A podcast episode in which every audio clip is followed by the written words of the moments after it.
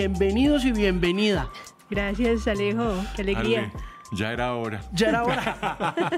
Cuénteme un poquito en estos 10 años, ¿cómo ha sido la experiencia? Ha sido divina. Eh, entré a una familia muy especial y bueno, esto ha estado lleno de aventuras de todos, de todos los colores. Natalia, ¿usted eh, dónde empezó a tocar teclados? ¿O cuándo? ¿O qué la motivó?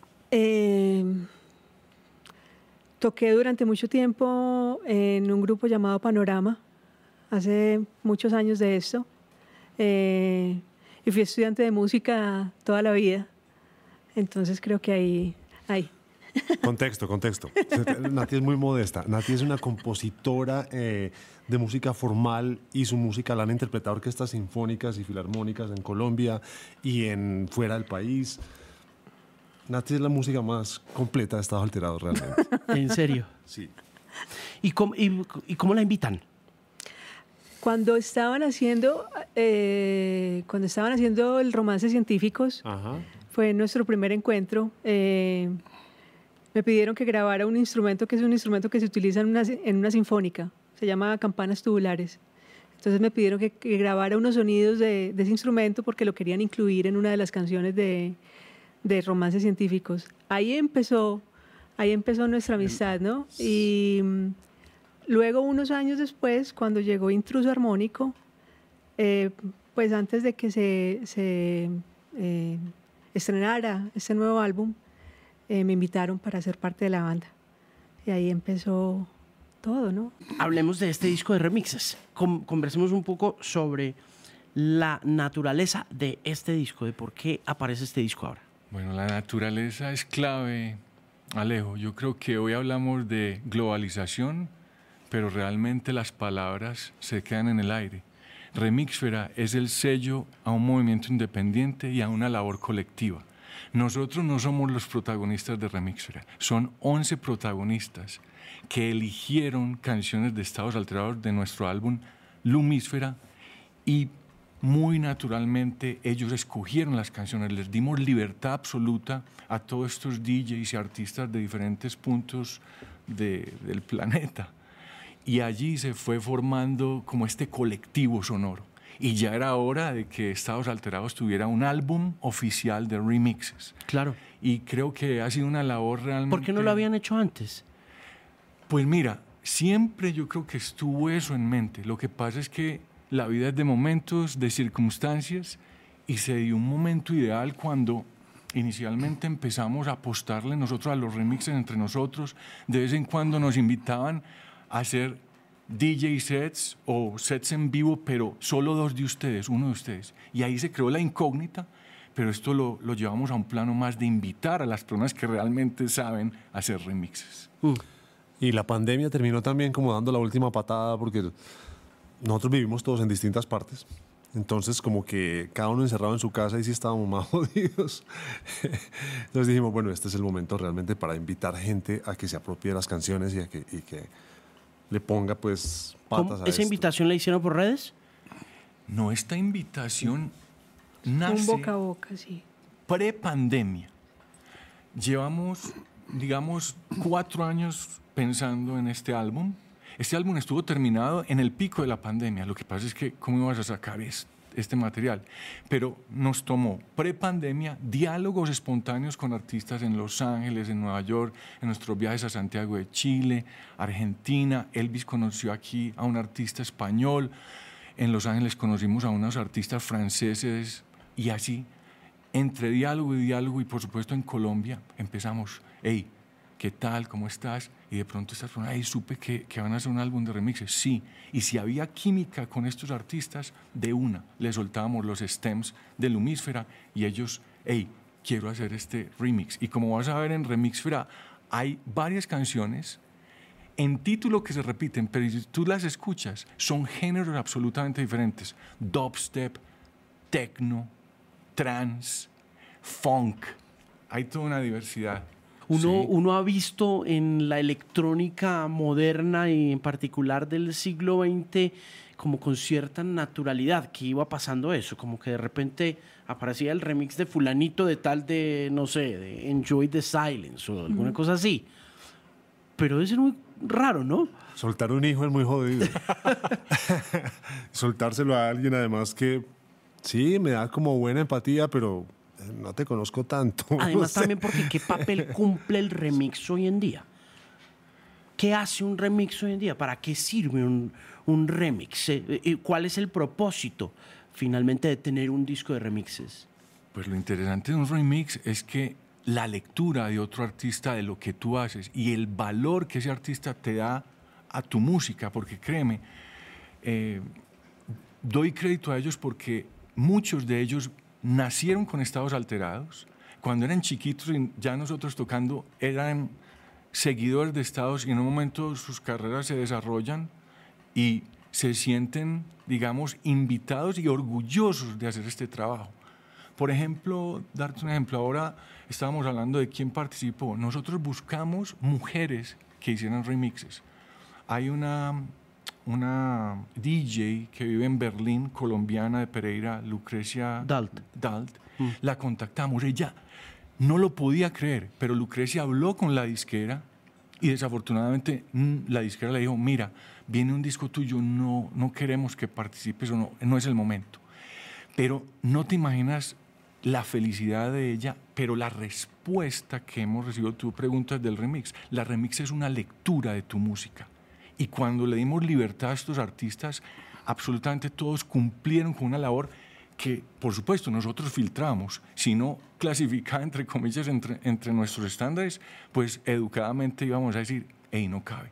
Pero lo vas a escuchar y hay un alto estándar creativo y, y de, y de, digamos, de, de calidad. Sí. ¿Qué- ¿Esperan algo? Aparte de ser una lectura de nuestra música, es una traducción también. Es una traducción a otros lenguajes que habla otra gente y otros públicos. Y Yo creo Pues- que es a través de la música poder llegar a otros espacios es como, yo creo que como que te abran la puerta de la casa, ¿cierto? Cada una de, las, de estas versiones eh, de alguna manera están abriendo también la puerta a cada uno de esos mundos, de estos 11 eh, protagonistas. Yo creo que eso es muy importante en el día, a- en el día pues actualmente eh, yo creo que el, el valor que tiene tan grande ese trabajo es haber logrado un trabajo en colectivo, ¿cierto? Y de naturalezas tan diferentes, porque es- se- si escuchan el trabajo se van a dar cuenta que las versiones son, son los lenguajes propios de, de, de estos personajes, ¿cierto? Y eso es como estar abordando otro tipo de, de territorios, por decirlo de alguna manera, a través de la música. Claro. Y eso me parece fantástico, pues que, lo, que para nosotros es una, no sé, estar, estar tal vez sonando en una, en una fiesta tecno, ¿cierto? Ok, ok. Estar sonando en una Sí, a esa- fiesta a- funky, ¿cierto? A eso iba mi pregunta un Claro. poco. a- eh, cuando les preguntaba sobre eh, qué esperaban del disco, es si lo esperan entrando a ser parte de sus circuitos, ¿no? Del- Sí. De lo bailable, de lo, de lo tecno, de lo funk, de lo disco. Ujú. Claro, y- y Alejo, lo que pasa es que los artistas también se apropian, ellos se sienten que son parte de esto y en sus circuitos lo empiezan a rotar y a rodar. Y cada artista en su franja y en su país, recíprocamente, nosotros queremos que ellos también salgan arriba y recíprocamente, por supuesto, Estados Alterados está ahí cuando la gente escuche, hey, ¿qué es esto? ¿De dónde viene esto? Entonces es, es una colaboración, básicamente. Mm. Hablemos de, ahora que menciona la palabra colaboración, ¿cómo sienten que ha cambiado los, este, han cambiado los estados alterados con, con el ingreso de Natalia en términos musicales? profundamente. A ver, Nati es una mujer, pero además es una mujer de ideologías muy claras, de opiniones muy eh, certeras y, y contundentes y, y nos ha movido el piso en muchas cosas. ¿Qué cosas, por Eh, ejemplo? ¿Qué cosas? Que estamos acostumbrados a ser un, un grupo de hombres recostados unos en otros y, y, pues aceptémoslo. Nuestra cultura es machista por naturaleza y uno es machista sin saberlo. ¿sí? Y nos hemos enterado de muchas cosas acerca de nosotros mismos desde que Nati entró a la banda y, y, esto te hace como cuestionarte muchas cosas. Ahora, en lo musical, pues todo este recorrido, todo este acervo, toda esta cantidad de cosas, sí que nos han también movido conceptos, ¿no? Mucho. Sí, Nati es un aire fresco, una persona con otra visión, viene de una escuela clásica, nos hace reflexionar, nos hace apostar al riesgo musical, a la experimentación. Y mencionas a Nati, yo no quiero dejar atrás también a Pipe Carmona, porque es una persona que hoy no nos pudo acompañar. Pero Pipe también junto a Nati le han dado un aire a estados alterados y a nosotros como, digamos, personas que hemos estado desde el inicio de estados alterados, una fuente y una riqueza de preocuparnos por progresar musicalmente, de progresar como banda y de mantener ese vínculo, Alejo, que, que tanto hemos resaltado, es el trabajo de grupo, no el yo. Yo hice, yo fui, sino el trabajo de nosotros. Mm. Nati, ¿y usted qué encontró al unirse a estados alterados? Mira, dentro de la historia de la música clásica, cuando llegamos al siglo XX, está la música electrónica y está la música electroacústica dentro de ese ámbito, ¿cierto? Y para mí fue el, el, el, camino a ese lugar fue a través de la música, a través de los sintes y a través de los, de los teclados. Entonces con ellos tengo un mundo que me, que me ha abierto completamente a, a una cosa que es inclusive más antigua y que es inclusive un poco más, no sé, que está dentro del mundo del académico y todo. Entonces, a mí me encanta que me, que me muestren otros caminos, que me, que me cambien el orden, que me, que me pongan como, esto tal vez no hay que hacerlo así, porque yo soy, como dice Elvis, qué belleza de palabras. eh, sí, a veces uno se acostumbra a trabajar de una manera como muy... Eh, estructurada de pronto. Estructurada y, y, puede caer un poco en la rigidez, ¿cierto? Entonces cuando te muestran otra, otra opción o cuando te muestran otra versión de, de cómo hacer, es, es, es, aire, pues es aire. Hmm. ¿Han encontrado caminos hacia lo pop de la misma forma que, los encontraron en, en los 90, pero de una manera más accidental, pensaría yo, con el velo y con Muévete, que terminaron convirtiéndose en, en, en estos himnos. Pues hemos optado por tener un valor de ese pasado, por valorar a las personas que fueron parte de ese pasado, pero por supuesto, no ir atrás y pegarnos de esa estructura, pegarnos de ese papel de, esas canciones. No, todo lo opuesto. Este aire del cual estamos hablando es un aire que es, hey, miremos el hoy, miremos más allá. Remixfera es un resultado de esa apuesta pop. Si tú oyes el álbum, sí, son remixes, pero dimos la libertad a estos artistas de hacer en cada uno en su género esa apuesta de renovar sonidos. Y Lumísfera, que pues no quiero echar atrás, pero Lumísfera fue un álbum que realmente varias canciones, y lo hemos visto en concierto Alejo, se empiezan a convertir, para convertirse en himnos, las canciones necesitan décadas. Pero uno va observando en el escenario canciones que las tres generaciones que siguen a Estados empiezan a pedir y a pedir y a cantar. Y ahí es donde uno dice, uff, por aquí fue. Y esa es una lucha bien dura. Yo en estos días he citado mucho una, una especie de texto de, Mick Jagger, bueno, él, también lo dice en una entrevista. Diez cosas que he aprendido en la música, creo que es la cosa. Y la primera que el tipo dice es, nadie quiere oír tu último disco. Todo el mundo quiere oír los clásicos de cuando estaba la banda empezando. Y es una lucha muy brava, muy brava proyectarse hacia adelante cuando no tiene esta, esta carga histórica. Tan poderosa, ¿no? Sí.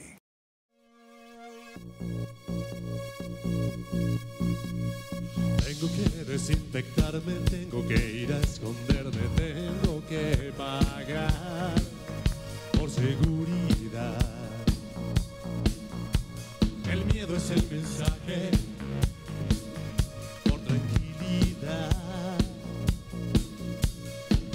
es el mensaje para poder vivir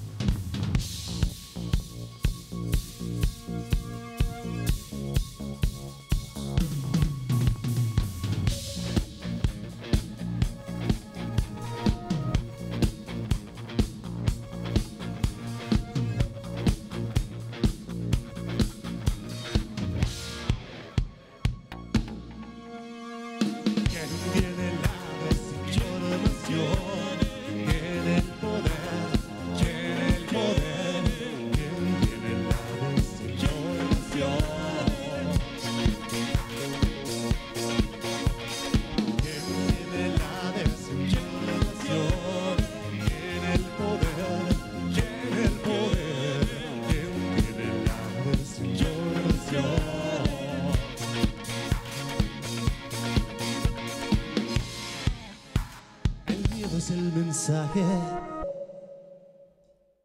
¿Qué están oyendo? ¿Qué están leyendo? ¿Qué los informa? Pues yo creo que todos tenemos información que fluye.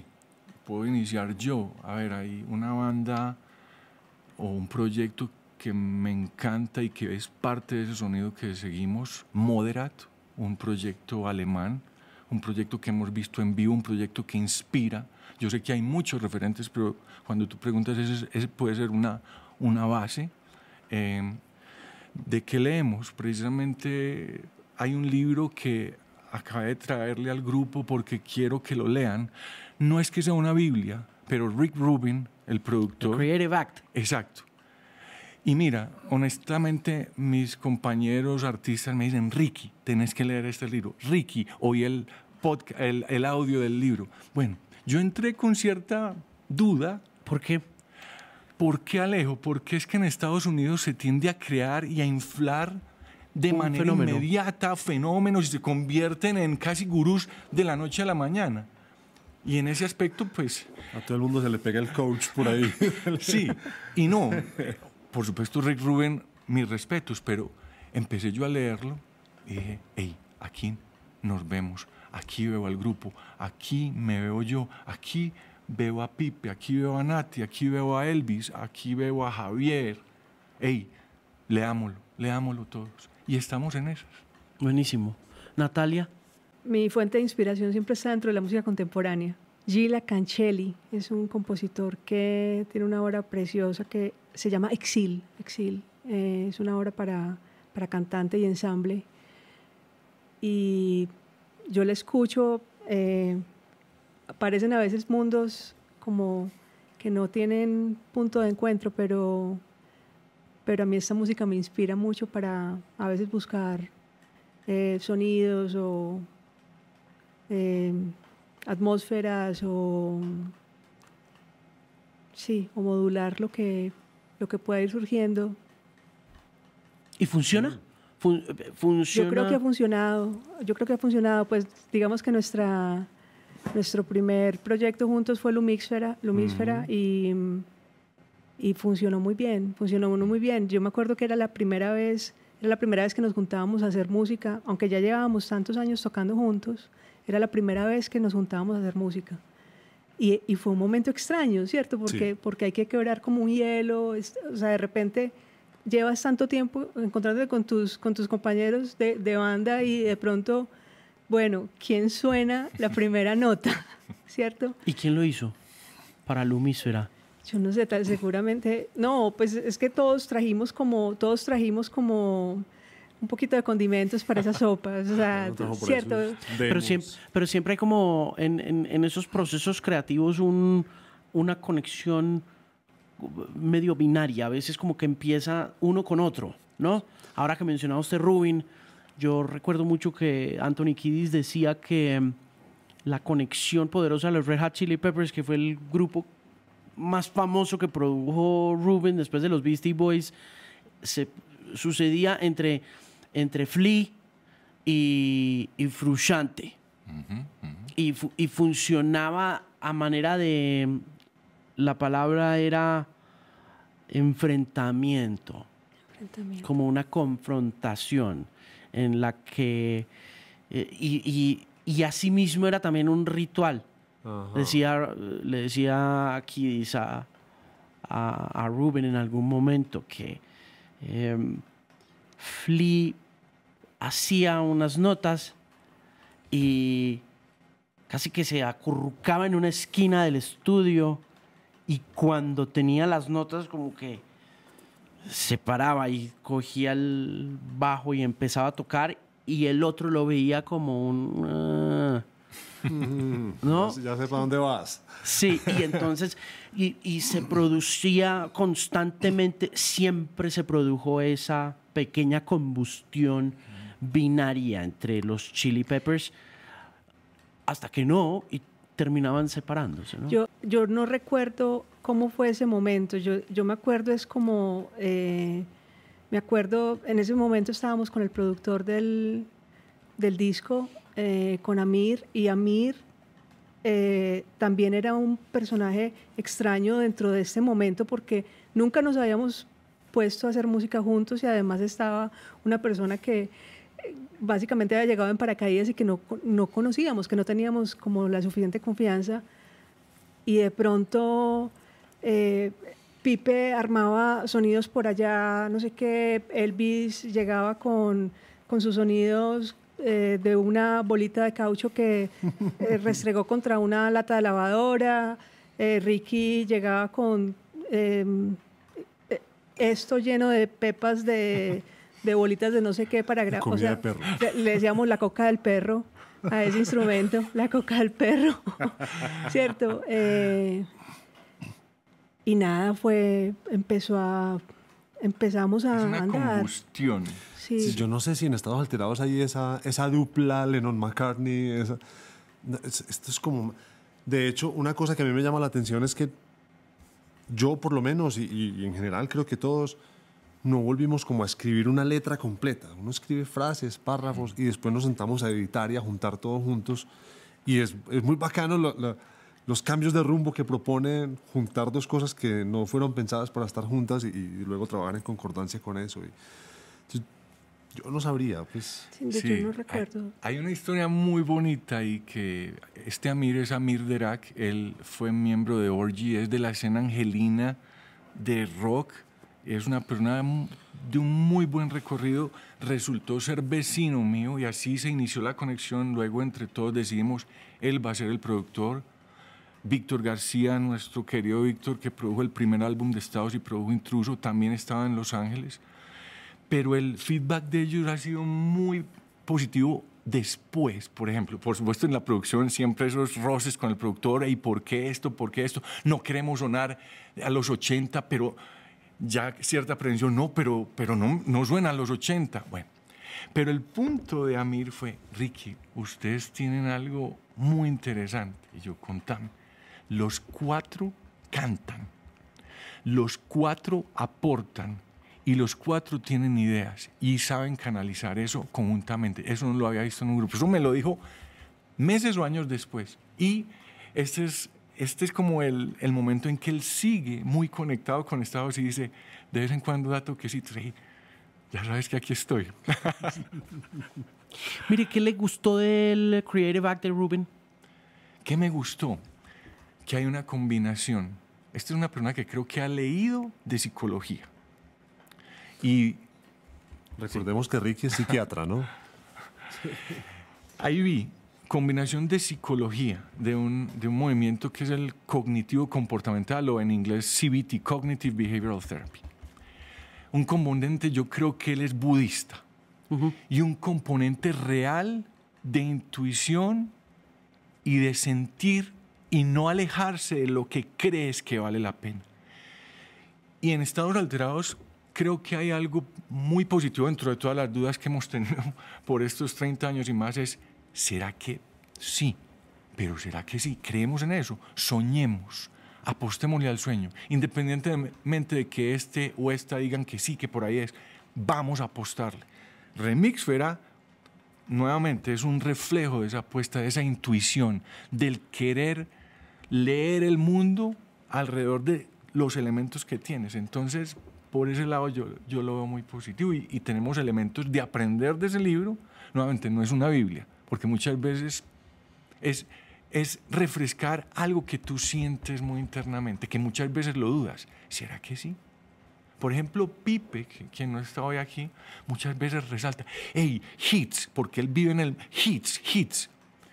Y nosotros hacemos como una contrarrespuesta al hit. Frutiño, frutiño. Y el hit es Pipe, apostemos. Pero, pero ¿por qué esa canción? Pero ¿por qué esto? Pipe, hagámosle. Vas a ver. Y hay un, un equilibrio en, en esas visiones. ¿Van a girar este disco? ¿Van a, van a, eh, ¿Hay forma de mostrar esto como banda desde los remixes o esto es simplemente un producto grabado? Pues ya hemos hecho experimentos de invitar a varios de estos DJs a nuestros conciertos y abrirles un espacio en medio concierto. Hicimos también un experimento pre-pandemia, Nati y yo, de hacer un live act con, con, con embriones de eso. Con- ¿sí? Sí. Eh, eso está teno- como en el aire, ¿no? Eso, eso Sí, a son ver, posibilidades. seamos reales. Una banda independiente, Alejo, es, es titánica. Y vos lo sabes. Y has conocido la historia de Estado Alterados muy bien. Hacer esto no es que tengas todo un equipo detrás inmenso, no. Somos cuatro al frente en las fotos y por detrás otras tres o cuatro personas máximo. Y de ahí evolucionar. Ahora, con 11 artistas, nos encantaría en un momento dado poderlos invitar a todos y hacer algo. Lo que pasa es que hay que ser reales. Quizás viajamos a Colombia, podemos hacerlo con dos, tres. Viajamos a México, podemos hacerlo con, con el artista que está en México. Si en algún momento tocamos el sur, pues... Y esa es la idea que tenemos. Ahora, todo es una fantasía y yo creo que hay que soñar. ¿Por qué han seguido? ¿Por qué? ¿Por, Por qué? tercos, creo yo.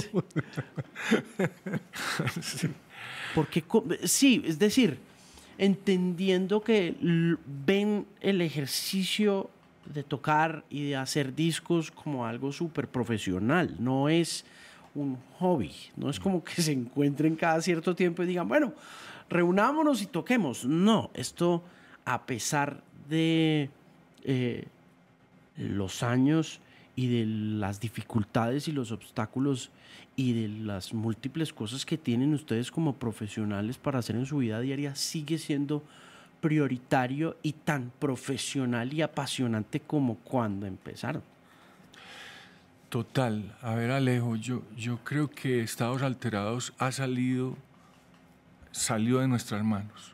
Y al salirse de nuestras manos es algo que nos lleva a creer en nuestro país, nos lleva a aportar como vehículo, y eso lo hemos hablado entre nosotros, como un vehículo de paz, como un paso de que el colombiano y ojalá el latinoamericano o cualquier persona del mundo sienta que hay una labor bien hecha, trabajada, y nosotros tenemos las ganas de seguir y enfrentando los obstáculos. Muchas veces hemos hablado entre nosotros, hey, cuando esto se convierta en un peso en una obligación, cuando ya no queramos darnos la mano, hagamos un alto en el camino. Quizás eso va a llegar, pero todavía no ha llegado. Sí. El- ¿Cómo ha visto usted el paso de la tecnología? Joder, madre. ¿Y cómo, y cómo ha afectado eh, la tecnología al desarrollo de, de los proyectos de, de estados? Justamente en estos días decía Brian en una entrevista que hoy en día cuando todas las posibilidades de producción están al alcance de cualquiera, cualquiera en un computador puede hacer un disco perfecto, afinar, cuantizar, de, diseñar, todo, cosas como la desafinación se vuelven una elección estética. Y él decía, en estos días oí una, una banda donde el cantante no era perfectamente afinado y a mí me llamó la atención, porque eso ya no se oye, eso ya no existe. Y entonces se, se van volviendo como, como que el, error se va volviendo muy valioso en este momento en que yo, puedo entrar a ChatGPT y decirle, compóngame una canción de estados alterados y me la compone. Y bueno, y, no solo eso, pues, la, la puede poner a sonar, eh, ChatGPT te escribe el texto, pero hay otras que te sacan toda la armonía y todo. Como que yo creo, es, es mi visión, pues, que de aquí para adelante lo más importante va a ser ver a la persona ahí y saber que esa persona está tocando. Ver, tener la experiencia real, ¿no? Creo que la tecnología irónicamente nos ha ido llevando a eso y, y- y es irónico que lo diga yo estando en una banda que se ha apoyado tanto en la tecnología,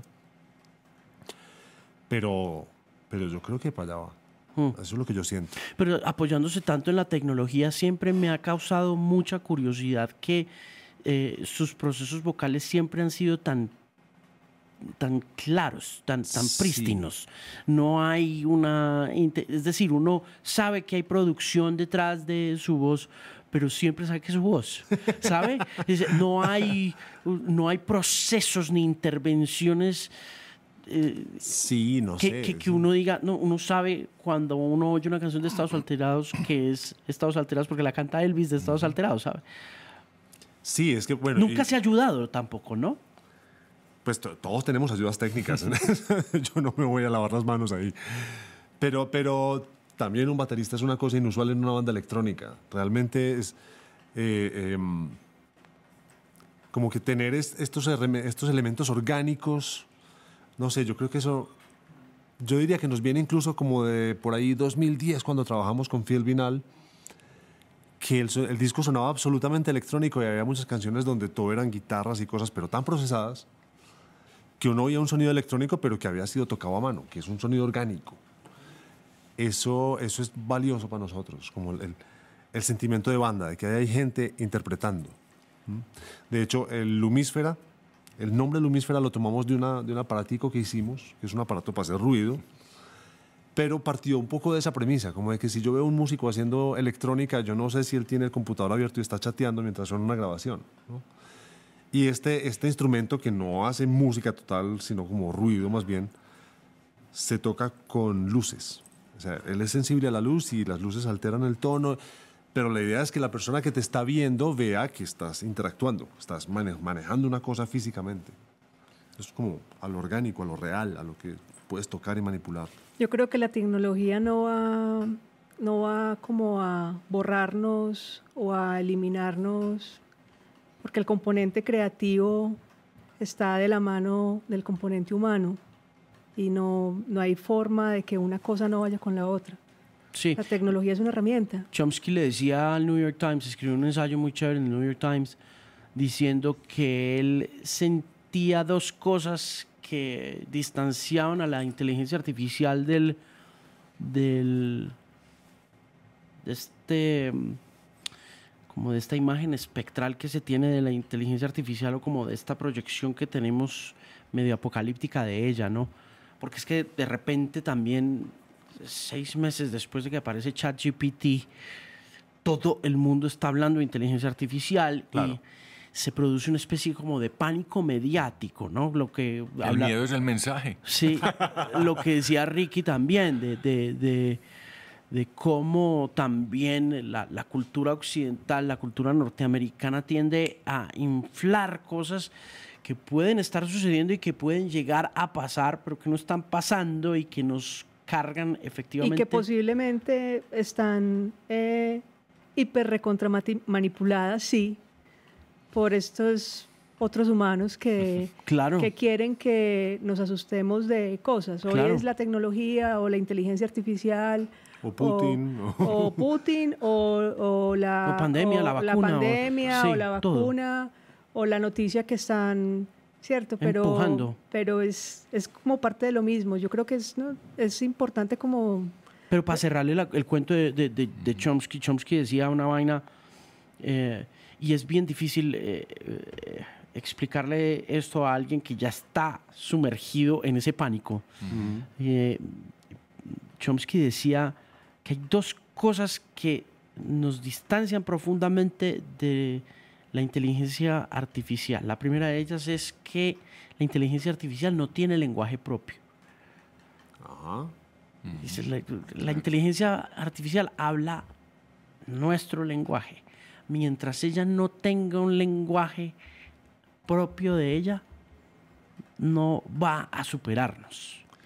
Esa, Pues- esa capacidad lingüística es algo que todavía no tiene cómo superar. Y la otra es que una de las cosas que ha hecho la gente que ha construido ChatGPT es eh, quitarla, quitarle, quitarle tintes morales y éticos. Entonces, Claro.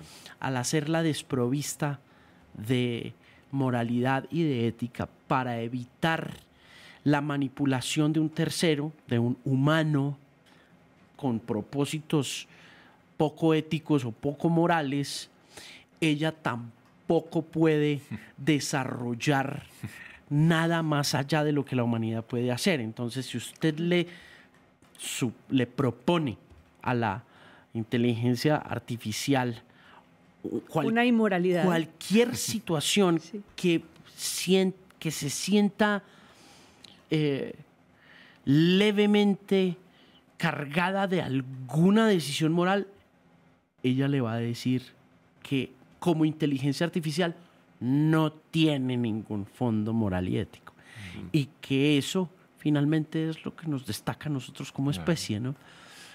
No, es que, a ver, cuando te oigo hablar, mira, en Remixfera tuvimos una, una discusión en el grupo. Y esto, por supuesto, como anda independiente, sabiendo dónde invertir el dinero que tenemos. Ey, hagamos una mezcla y una masterización con máquinas. Eso ya cuesta pesos. Ey, antes de tomar esa decisión, ¿por qué no hacemos esto? Mandemos la misma canción tanto a Mike Marsh en Inglaterra, que fue el que hizo Lumísfera, la masterización y la mezcla, y a la, a la máquina de esta compañía. Y hubo una discusión. Y nos fuimos por Mike Marsh. Sí, más costo económicamente, pero más tranquilos y más felices con el resultado. ¿Y este sale completo cuándo? Vamos a estar lanzando remixes sí. cada 15 días por ahí. Sí. ¿no? O sea, o sea, en este momento estamos lanzando una canción que se llama Like, hecha por De La Rivera, que es un grupo argentino que hacen como un funk, como una línea medio Ilia Kuriaki, algo así. Ok. Mucha suerte con este proyecto. El proyecto entonces, que es un hecho, ya no es un proyecto, es una realidad, se llama Remixfera y está próximamente en plataformas también en vinilo. Un placer estar con ustedes, conversar por primera vez con todos. Ha sido fantástico volvernos a encontrar y espero que se repita muy pronto. Muchas gracias.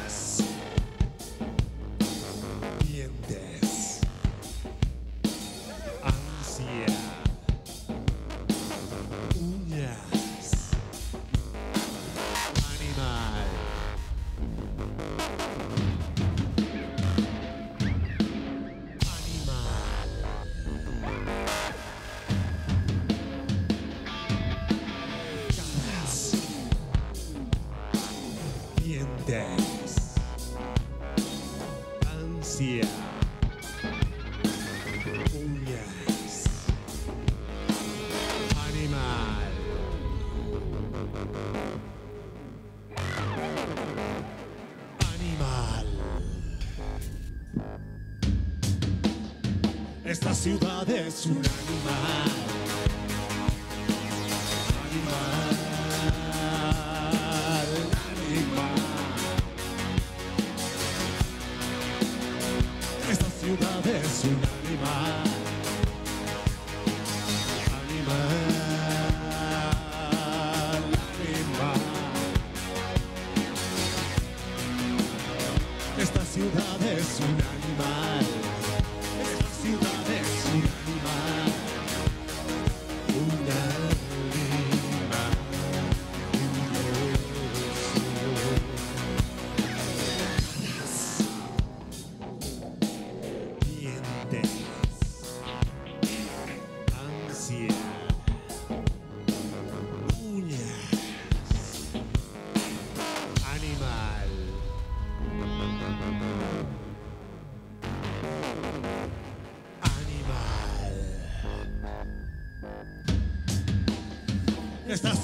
es un animal.